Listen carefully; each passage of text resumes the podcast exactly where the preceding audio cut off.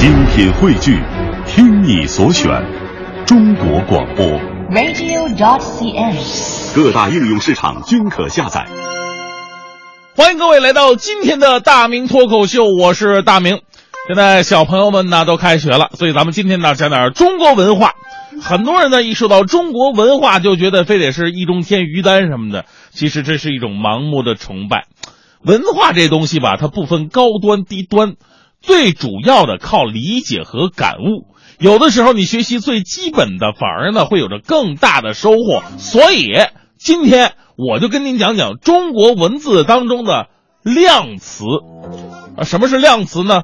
啊，通常啊用来表示人呐、事物啊或者动作的数量单位的词就叫量词嘛。比方说一个人啊，这个呢就是量词；一只猪啊，这只就是量词。有的朋友说这都是小学生学的呀，太简单了吧？这还真不是，我保证啊，在量词这一块您没完全学明白。首先呢，说量词啊是咱们中国文化的瑰宝，比方说英文的量词跟咱们比，它很匮乏呀。啊，学过英文的朋友都知道，量词基本上只有两个，哎，这个 a 和 an 啊，一个苹果 an apple 啊，一只猪 a pig，一一棵树 a tree 啊，一一辆车 a car。所以你会发现，咱们中国的量词对应不同的东西是不一样的啊。苹果用个，猪用只，树用棵，车用辆，对吧？而英文基本都差不太多。那有朋友说，那能不能用都用个来代它代替呢？答案是不行的。因为咱们中国话呀，可以通过量词来划定地位和界限，这是有感情色彩的。我们不把人和猪放在同一个行列里。还有人说，那能不能把量词省略掉呢？比方咱们刚才说那些东西，一个苹果啊，就一苹果，哎，一只猪，一猪啊，这看似是可以理解的，但中国文字太博大了，在语境当中啊，这么做就容易出错了。比方说。黄欢给我一把刀，如果把量词省掉了，就变成了黄欢给我一刀。所以得出结论：如果省略量词“把”，我们两个的命运就都不一样了。让我们简单的回顾一下咱们量词的使用的基本方法。表示人的量词呢，个和位，那有的时候也用条，比方说一条好汉。啊，表示动物的量词呢，大概用的都是只啊、劈啊、头啊、条啊。呃，表示植物的量词呢，什么一颗呀、一株啊。表示植物部位的量词，像一朵、一片儿啊、一条、一颗、一粒啊，大都表示形状的。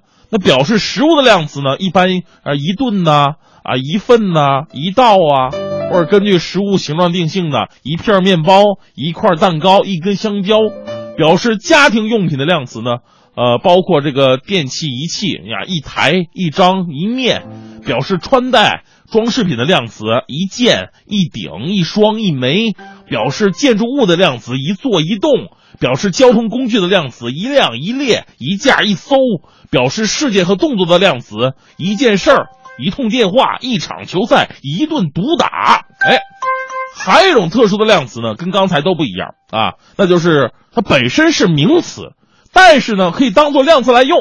这是中国文字经历朝代更替之后，民间语言进化的一种展示。比方说罐子啊，罐子它本身是名词，但是一罐子咸菜，哎，这罐子就是量词了。还有碗，碗是名词啊，一碗饭碗就是量词了。同样道理，还有车呀、坛、缸、瓶、壶、杯、瓢、锅。屋子、桌子，哎，这都都是，大家伙可以总结总结，其实挺有意思的，这都是文化的事儿。黄欢同学玩什么呢？怎 么在我旁边玩什么手机呢？我在讲文化的事儿，你这知不知道？什么什么什我在这给你给一个表现的机会，嗯嗯你给我举一个词，它既是名词又是量词的。既是名词，又是量词，是吧？说的时候不好好听。有啊，什么？屁股。你比如说哈，首先它是名词，大家都懂的，对不对？啊对你也懂对吧？呃，我懂。懂哈。那当然，它也是量词，就是比如说，大明赌输了，欠了一屁股债，它就成量词。很多很多。退下！不要再举了吗？退下！再见啊！不好意思，我管教无方。我什么时候赌输过？继续讲话。除此之外，你能出去吗？除此之外，量词还有好多，在这里我们就不挨个说了，因为大家伙都懂，这太简单了。而且那时候老师教学生们呢，说同学们，量词不能用错，用错了就不对了。人呐，只能个和位，你要说别人是一头人就不对了。但是啊，如果你用心，就会发现，如果你有意的改变事物的固定搭配量词，却能出现意想不到的一种效果。这种效果反而比之前更能说明问题。比方说前天，我在长安街上，我看到了一张猫，很多朋友会指责我，猫应该用只，不应该用张。只是立体的，张只能用在平面的东西，比方说一张纸。虽然你们说的是有道理的，但是我在长安街上看到的确实是一张猫，非常的平整。在这里温馨提示各位司机朋友，开车在路上请留意那些不幸乱入的小动物。除此之外啊，我们早就发现了很多女孩已经不说自己是一个女孩或一名女孩，她们开始用“枚”。一般的我们只在戒指啊、硬币前面用“枚”。但这种用法呢，一下子你会发现这个女孩的形象就特别的小巧精致的感觉啊。偶尔用“朵”，一朵女子，哎呀，像花一样。所以说量词错用啊，却收到了意想不到的效果。同样道理，改变量词的用法可以直接提升你的生活质量，让自己的心情变好。比方说，你刚刚吃了一块烤地瓜，喝了一瓶汽水，你觉得哎呦，我的生活怎么这么凄惨？但是如果你把这些量词都换成款呢？我刚吃了一款红薯，喝了一款汽水，瞬间就高大上了，有没有？学会适当的改变量词用法，会让语言更加有冲击力和表现力。接下来呢，我就来说一说一件我昨天干的事儿。你看我把量词改变之后会出现什么样的效果？昨天呢，我到饭店吃饭。服务员给我上了三碟菜，配上了一盅米饭。我刚要吃，结果在米饭里边发现了一块沙子。当时我特别生气，叫人过来。结果一头服务员气势汹汹的过来问我干什么。我说大哥，我觉得您给的菜量吧有点小，不够我这一坨人吃啊啊，不够吃也就算了，你这里边还有一块沙子，你能找俩人帮我过来把它抬走吗？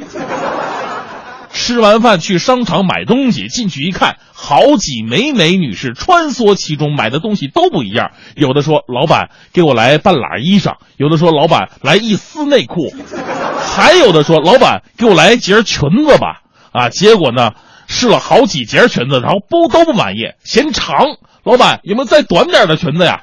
老板指了指电梯：“我这没了，楼上有比这个短的，那边的裙子都是论根儿的，论根儿。”结果上来一看，楼上是卖腰带的。买完东西到居委会去办事盖章，那儿坐着一摊阿姨，看着精神状态应该是上了一枕头的班了。当时我说：“阿姨，我要盖章。”阿姨看了我一眼，说：“你这坨是这儿的吗？带了一块的证了吗？”阿姨，什么是一块的证？就是把证摞起来有筷子那么高啊，一块的证。我说：“阿姨啊，我那一块的证还差俩。”不是我不办呐，就那俩证，我挤了八麻袋地铁，跑了六座部门，排了好几团的队伍，结果坐窗口办事儿那只都说这事儿不归他们管。阿姨，我确实着急啊！我一看快下班了吧，我站路口打了五炷香的出租车，终于来了一尊呢，好不容易赶回来了。这捆的证确实凑齐太不容易了，现在是一脑门子尴尬，一鼻子灰，还有一屁股事等着我呢。可怜我一天只吃了一盅的米饭呢。您就把那一克拉的章给我盖了吧！我这我这坨都快累成片儿了。人不在我身旁，我想唱的歌不在我心房。我想种棵树，但没有土壤。我想把骨头包起来献给太阳。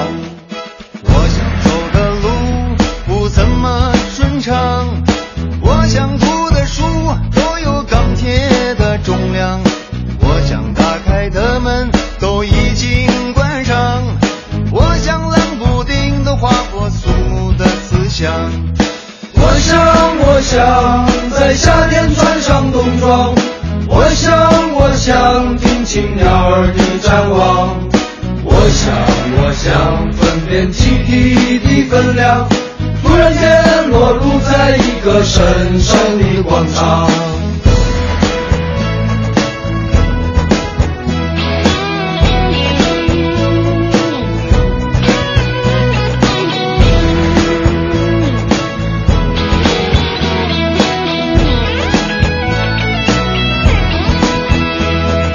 我想问，敌人不在我身旁。在我心房。我想种棵树，但没有土壤。我想把骨头包起来献给海洋。我想走的路不怎么顺畅，我想读的书都有钢铁的重量，我想打开的门都已经关上，我想冷不丁的划破肃穆的思想。我想，我想在夏天穿上冬装，我想，我想听清鸟儿的展望。我想，我想分辨集体的分量，突然间裸露在一个神圣的广场。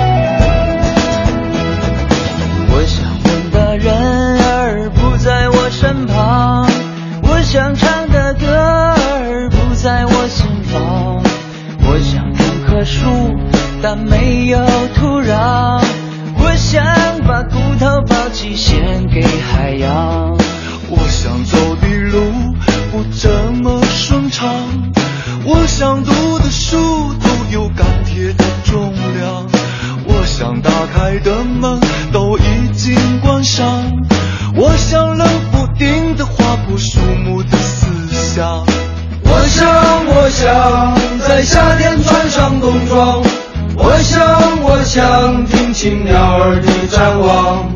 我想，我想分辨集体的分量，突然间落入在一个神圣的广场。我想，我想在夏天穿上冬装。我想，我想听清鸟儿的展望。